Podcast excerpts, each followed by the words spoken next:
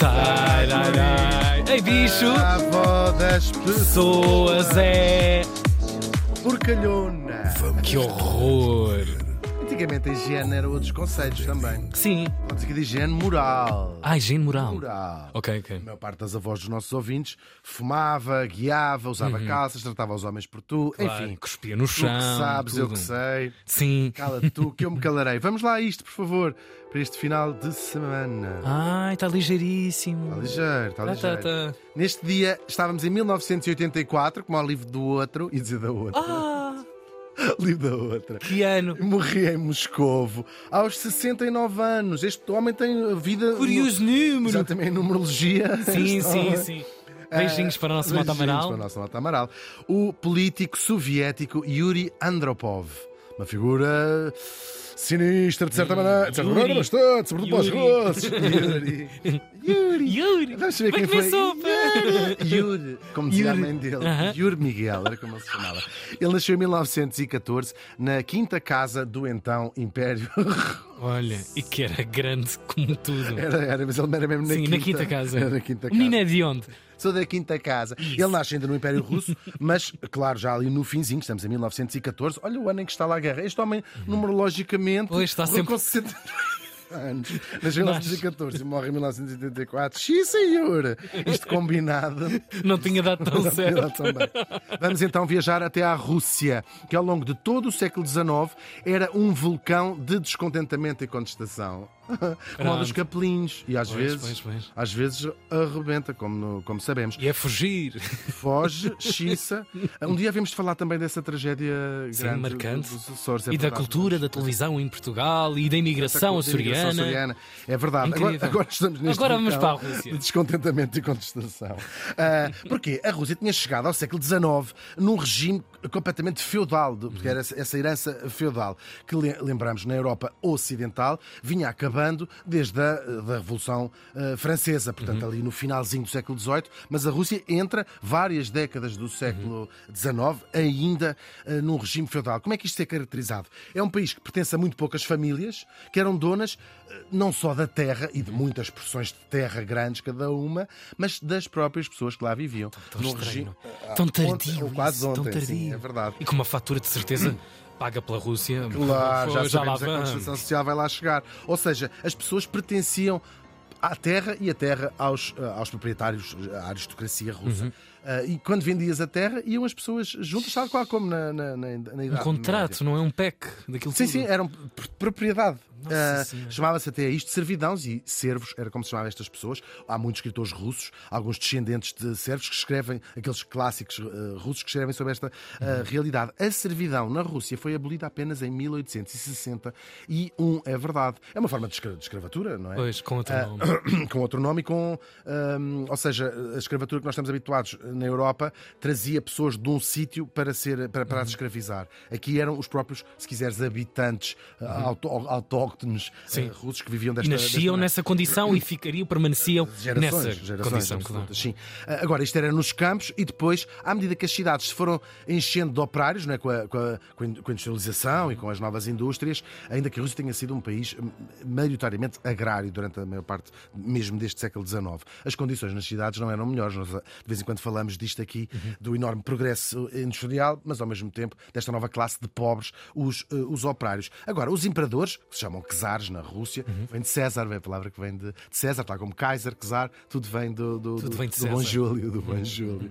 Ah, eles não souberam lidar bem com aquela contestação que começava a- existir, quer nos operários, quer nos tais servos, nos, nos camponeses. Por melhores condições de vida, não é? Claro, Logo, sim, por condições de vida Outra coisa, sair daqui. Sim, Claro. claro. Ah, e acharam os czares que a solução era um Estado cada vez mais repressivo. Portanto, mandar a polícia, mandar o exército, toma lá a pancada, queres, queres comer? então comer? come nos Apanha cornos.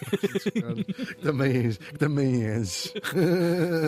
Porquê que nos estamos a rir, Tiago? Isso é gravíssimo. São milhões de pessoas Gravíssimo. nessa condição. Depois, escandaleiras com a família imperial, o Rasputin, esse, Uhum. eh, que tinha uma influência É. grande na imperatriz e tudo mais. Isto vai dar cabo da reputação da família imperial. E depois a entrada da Rússia na Primeira Guerra foi o catalisador da mudança definitiva. Fevereiro de 1917 há uma primeira revolução E depois, no mês seguinte, o czar Nicolau II abdica e ele, a mulher e os cinco filhos acabarão até mesmo por ser uh, executados ainda no final de, uh, de, desse ano ou no outro. Bem, vão ser executados. Que horror. Sim, é verdade. Sangrenta a... história. Sangrenta história. É no, em 18, é no ano a seguir. Mas pronto, abdica logo ali naquela altura. Agora, como nós já vimos noutras revoluções no mundo, as fações que se juntam para fazer a revolução zangam-se todas. E isso na Rússia foi um caso paradigmático, com muitas, não é? Os, os russos. Muitas unidades, muitas unidades si, com claro. várias teorias que vinham, as do Marx, Engels, esse tudo que já vinham desde, desde metade do século XIX, uhum. uh,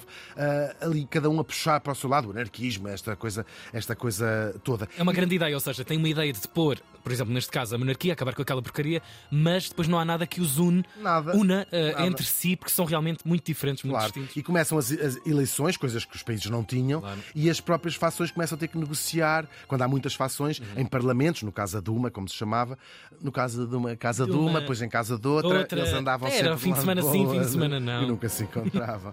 claro. Agora, são lutas mesmo ferozes, uma guerra civil, incluindo, incluindo e vai se instalar uma nova, numa nova revolução que acontece em outubro. Nós todos ouvimos falar da Revolução de Outubro, claro. Um movimento relativamente marginal, que são os bolcheviques, que são liderados pelo Lenin. Já na China acontece o mesmo. São eh, pessoas que ocupam vazios de poder. Ou seja, os bolcheviques não eram a principal facção, aproveitam um vazio de poder e se instalam ali, portanto, sem apoio eh, popular, podemos dizer, dizer isso. Vai estar aberto o caminho para a criação, em 1922, da União Soviética, a primeira nação comunista do mundo, e, portanto, tinha um partido único, claro, o Partido Comunista, eh, e vai herdar do Império as muitas repúblicas que formavam a União Soviética, portanto, pois. aquilo que eram dependências do Império passam a ser as repúblicas soviéticas. O Lenin morre pouco depois, em 1924, e vai ser substituído pelo Stalin e pelo seu regime brutal, que já toda a gente sabe. O que é que ele vai fazer? A a coletivização forçada, os tais meios de produção. Apertar outra vez o cerco. Voltar sim, sim, a apertar e muito. Tal, tal e qual, tal e qual. Claro, aqui com tendo a base não a aristocracia, uhum. mas uh, os operários e, e, e, os camponeses, né? mas sobretudo os, os, operários. Ele vai, portanto, a, a ideia de, da revolução feita pelos operários, uh, na, na, que esta ideia do estamos a industrializar, porque os operários é que são, é que são uhum. uh, o foco da, da, da, da, importância, apesar de no símbolo do Partido Comunista lá estar a foice e o martelo, que representam, claro, os camponeses claro. e os operários. Isto vai trazer esta rápida rápida industrialização da Rússia vai trazer, ou da União Soviética, uma prosperidade económica ao Estado, aos cofres do Estado, não é? As contas públicas. Pois, as contas públicas. Mas matam milhões de pessoas de fome, porque são políticas que, que, tu fazes numa sala, não é? Então esta gente agora vem para aqui, vem para aqui estas claro. coisas, e claro, a fome. Em que moldes é que tudo isto acontecia e com, e com que peso? Era com a China, uma história bastante pessoas, parecida, claro. Eh, que acontece uns anos mais tarde, ou umas duas décadas mais tarde, na China. Vai começar a paranoica perseguição interna. O Stalin era um tipo completamente paranoico, com medo de lhe acontecesse alguma coisa. Nós sabemos essa história toda. Criam-se gulags, que são campos de concentração uhum. lá na Sibéria, para qualquer espécie de dissidência, até mesmo do seu círculo mais, uhum. mais próximo. Nós trouxemos aqui a filha dele há pouco tempo, uhum. se lembras, e os amigos do pai, e até familiares dela própria, os tios, iam desaparecendo todos os dias ao jantar. Qualquer suspeita. alguém tirar. Estavam a comer na mesa e havia aquele troca de olhares só assim mais. Já foste. Já é, está. É, é, verdade que nos lembra quase outros tempos, não é? Em que, de, de, regimes absolutos, quase faraónicos nestas, nestas coisas. Vem a segunda, mete-se a Segunda Guerra uh, e o mundo vai se dividir em dois blocos, naquilo que nós chamamos a Guerra Fria. Porquê a Guerra Fria? Acho que todos sabemos, porque o ataque de um dos lados representaria também a destruição do outro com, a, com, as, com as novas armas uhum. atómicas, portanto, por isso é que não se atacavam, não é? Claro. Uh, tens essa, essa tensão Latência. no ar. Yeah. Portanto, se eu mando uma bomba para Nova York, Nova York manda uma bomba, ou Washington manda uma bomba para Moscou e a gente perdemos todos, ninguém ganha, ainda sujeitos a vazarem um olho a alguém. Fogo. Agora, todos os regimes autoritários precisam de uma polícia secreta, não é? Que vigia e elimina tudo aquilo que possa pôr em perigo o próximo, o próprio regime. Logo no paranoia, início. Tudo isto. Uma paranoia gigante e todos os regimes sim, tiveram. Sim, sim, Portugal sim, também, na sua. Claro. A PID, como nós sabemos. Logo no início de 1917 foi criada a mítica Checa, Checa, Tcheca era a polícia política. Vai ser protagonista do terror vermelho, que é este período com execuções sumárias, gente que iam a casa, milhares de pessoas uhum. iam a casa buscar qualquer vaga dissidência. Conversaste num sítio qualquer, tentaste publicar um livro, comentaste uma, um assunto e morreram centenas de milhares de opositores que ao regime e, particularmente, ao, ao, ao Stalin. A Tcheca vai ser substituída por umas quantas organizações com outros nomes, o Diretório do Estado, o Comissariado do Povo, e já depois da guerra e até do Stalin morrer, estamos em 1950 1954, nasce o herdeiro disto tudo, o Comissariado para a Segurança do Estado, abreviado com as abreviaturas russas para KGB. Vão ser os anos do Khrushchev, à frente da União Soviética, e o Khrushchev vai fazer uma suavização do regime que tinha herdado do Stalin. Uhum. É ele que começa a dizer: isto foi um horror. Sabe? É- Isto foi um... É uma primeira É análise. quando ele é? começa a dizer tipo, isto foi um horror dentro, claro. Uhum. e eles começam a destalinização, se quiseres, logo do. com alguma contestação, não é? Há um famoso episódio, vou perder um bocadinho de tempo, mas é tão interessante, em que o Khrushchev está a, fal- está a falar Uhum. na, na Duma, como a Duma leva muitas centenas de pessoas, não é? Lá no comitê do partido, não sei Sim, sim. estava, a dizer: nós temos que ver, o Stalin era. foi coisas horríveis que se fizeram, e há uma voz que grita assim: e tu estavas onde enquanto o Stalin estava a fazer isso?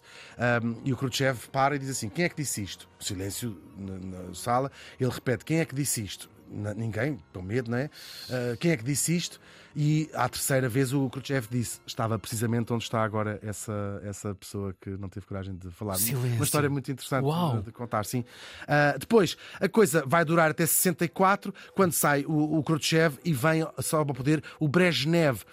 Estes nomes todos que nós nos Bem lembramos mais da nossos, história. agora contemporâneos, claro, Contemporâneos, para nós, claro. E, sobretudo, a coisa vai endurecer, vai apagar, se quiseres, a suavização do, Uhum. do Khrushchev, sobretudo com a nomeação para diretor do KGB do nosso morto Yuri Andropov, que vai reverter completamente a vaga a suavização. Ele era filho de um ferroviário e de uma professora, tinha começado a carreira no Partido Comunista ainda nos anos 30 e vai subindo, subindo, chega a ser embaixador na Hungria e é lá que ele vai dirigir a operação que esmaga a primeira tentativa de revolução na, na Hungria, matando muita, muitas pessoas mesmo. Ou seja, queriam tentar a Hungria livrar-se do- dos, do- do- dos comunistas, do regime comunista, Ahm, e ele vai esmagar aquilo, um trauma que fica, porque aquilo. ele viu da janela Sim. a quantidade de gente ah, morta. A União Soviética vai garantir lá o poder, mas pelo caminho morreram milhares de húngaros e outros milhões fugiram do, do país nesta, nesta altura. Depois deste feito, ele é nomeado diretor do KGB. Claro que no nosso imaginário, o KGB é o grande inimigo do Ocidente, não é? Durante a Guerra Fria. É o oposto à CIA, não é? Essas histórias dos espiões com gabardine,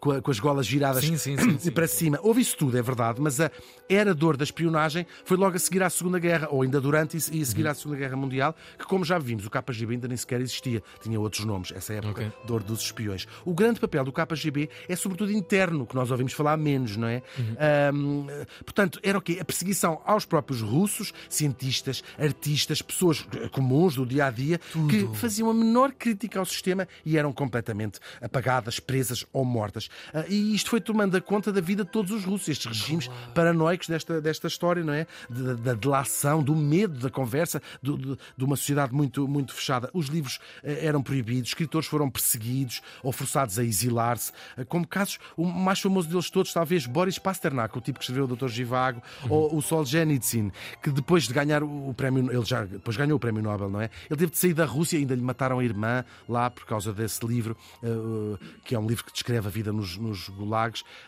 que tinha sido permitido durante o, o, o Khrushchev e que depois o livro é, é, é banido. Quando não era o gulag, eram internamentos compulsivos em hospitais psiquiátricos. Diziam, tu não deves estar bom da cabeça. O comunismo é Claro. coisa má. Agora, Parece que vai dar ao mesmo, não é?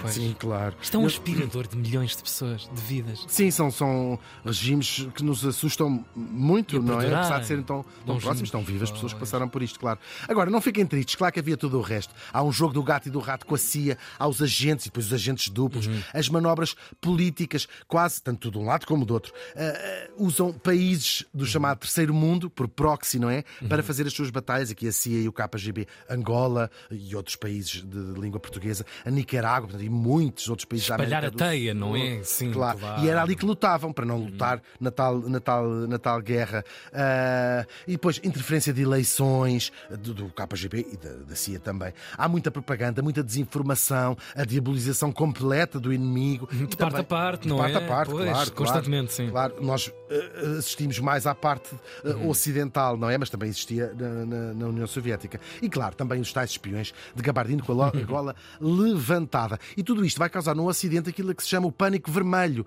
que é um ambiente de histeria absoluta do medo do comunismo, sobretudo na América. Ah, e, e, claro, o que é que se começa a escrever livros sobre os soviéticos, os, os maus no- nos desenhos animados eram Sim, sim, vagamente sim, aparentados com os russos, ou, ou mesmo russos, muitos filmes, não é? Até o, o, 007, o James- o James Bond Sim. tem esses, os russos como os maus, e o discurso político que vai culminar com o macartismo. Falámos aqui, o McCarthy, Uhum, que vai fundar a Comissão de Atividades anti-americanas que, que varrem muita gente em Hollywood, é mais, é mais a fase mais, mais visível, escritores, o Henry Miller, enfim, tanto Sim, sim, sim. que, que lá ficou Tudo, comunicação pelo- pelo social, tudo. Claro. Uma caça total. Porque é preciso uh, pensarmos que mesmo a noção de esquerda na, na, na América é muito diferente, não é? O Uhum, claro. PSD uh, na América seria de esquerda, não é? Para- E o Uhum. PS PSD seriam de esquerda. Portanto, comunismo é uma coisa impensável, não é? Uh, Apesar de haver, mas é muito, é muita expressão. Depois, nos anos 70, vão ser marcados pelo crescente envolvimento externo em África, na Ásia, na América Latina, tal como a CIA, de, de resto. E, e temos o dedo do nosso Andropov em muitos dos acontecimentos decisivos daqueles anos. O esmagamento da primavera de Praga, aqui na Checoslováquia, não é? A atual Chequia.